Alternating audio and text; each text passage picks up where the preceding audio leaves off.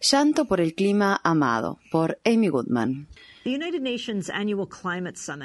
La conferencia anual sobre clima de las Naciones Unidas comenzó esta semana en Durban, Sudáfrica, pero no llegó a tiempo para evitar la trágica muerte de Kodeni Simba, una joven de 17 años que murió junto a otras nueve personas en Durban el pasado domingo, la noche anterior a que comenzara la conferencia de la ONU.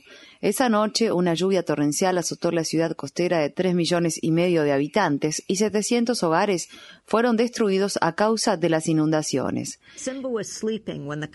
Simba estaba durmiendo cuando la pared de cemento que estaba a su lado se derrumbó. Una mujer intentó salvar a un bebé de un año cuyos padres fueron aplastados por su propia casa. No lo logró y el bebé murió junto a ellos. Todo esto sucede al tiempo que 20.000 políticos, burócratas, periodistas, científicos y activistas llegaron a Durban para lo que podría ser la última oportunidad para salvar el protocolo de Kioto. ¿De qué manera la conferencia podría haber evitado estas muertes? O mejor sería preguntarse, ¿cómo el diluvio que sobrevino justo a continuación de otras tormentas letales ocurridas este mes podría vincularse al cambio climático provocado por el hombre y qué está haciendo la conferencia que tiene lugar en Durban al respecto? En Durban llovió el doble de lo normal para el mes de noviembre y la tendencia sugiere que los eventos climáticos extremos van a empeorar.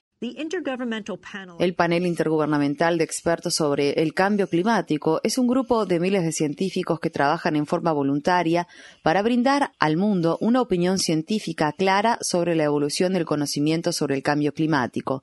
El grupo ganó el Premio Nobel de la Paz en 2007.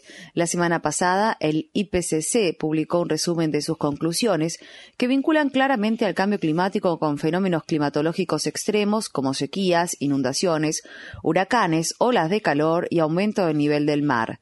Casi al mismo tiempo, la Organización Meteorológica Mundial publicó un resumen de sus más recientes descubrimientos científicos, en el que advierte que hasta la fecha, 2011 ha sido el décimo año más caluroso del que se tiene registro que el hielo del mar Ártico tiene un volumen más bajo que nunca este año y que 13 de los 15 años más calurosos de la historia sucedieron en los últimos 15 años. Todo esto nos conduce de nuevo a Durban. La reunión que está teniendo lugar aquí es la decimoséptima conferencia de las partes de la Convención Marco de las Naciones Unidas sobre el Cambio Climático o simplemente la COP17. Uno de los logros fundamentales del proceso de la ONU a la fecha es el Protocolo de Kioto, un tratado internacional con disposiciones vinculantes establecidas para limitar las emisiones de gases de efecto invernadero. En 1997, cuando el protocolo fue adoptado, China era considerado un país pobre, en desarrollo, y como tal tenía muchas menos obligaciones en virtud del acuerdo. Ahora, Estados Unidos y otros países afirman que China debe sumarse a los países ricos, desarrollados, y cumplir con las reglas que se aplican a esos países, pero China se niega a hacerlo. Este es uno de los principales obstáculos, pero de ninguna manera el único, que impide que se renueve el protocolo de Kioto. Otro de los principales problemas es que Estados Unidos, el mayor contaminador histórico a nivel mundial, firmó el tratado pero no fue ratificado por el Congreso. En Copenhague, a fines de 2009, durante la COP15, el presidente Barack Obama organizó una serie de reuniones a puertas cerradas a las que solo se accedía con invitación, en las que se diseñó una alternativa de adhesión voluntaria, es decir, no vinculante, al protocolo de Kioto, provocando el enojo de muchos. La COP16 de Cancún, México, en 2010, aumentó la distancia de la convención con respecto al protocolo. La idea que prevalece en Durban es que estamos ante un momento decisivo para la continuación o el fracaso del proceso sobre el cambio climático de la ONU. Las omisiones de la mayoría republicana de la Cámara de Representantes de Estados Unidos con respecto a este tema son aún más graves que las de Obama.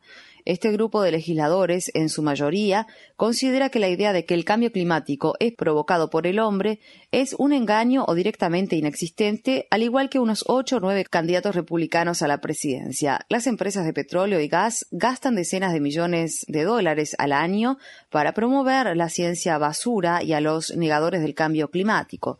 Su inversión ha dado sus frutos, ya que hay un porcentaje cada vez mayor de estadounidenses que cree que el cambio climático no es un problema. En paralelo al decepcionante proceso de la ONU, ha surgido un creciente movimiento por la justicia climática en las calles.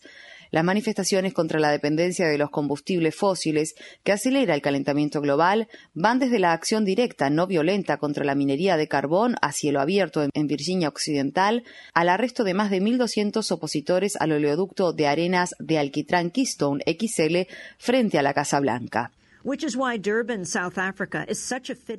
Es por todo esto que Durban, Sudáfrica, es un lugar adecuado para que la sociedad civil cuestione el proceso de las Naciones Unidas. Se prevé que África sufrirá el impacto del cambio climático en forma más severa que muchas otras comunidades y la mayoría de las poblaciones del continente no están bien equipadas para hacer frente a desastres climáticos, puesto que carecen de infraestructura adecuada y de reservas de riqueza. Sin embargo, este es el pueblo que derrocó al opresivo régimen del apartheid. El novelista sudafricano Alan Payton Patton escribió acerca del apartheid en 1948, durante el primer año de dicho régimen, adelantándose a lo que sería una larga lucha para derribarlo. Llora, amada tierra, pues nada de esto ha terminado todavía. La misma determinación crece en las calles de Durban y brinda el liderazgo que tanto hace falta en el centro de conferencias donde se desarrolla la COP17.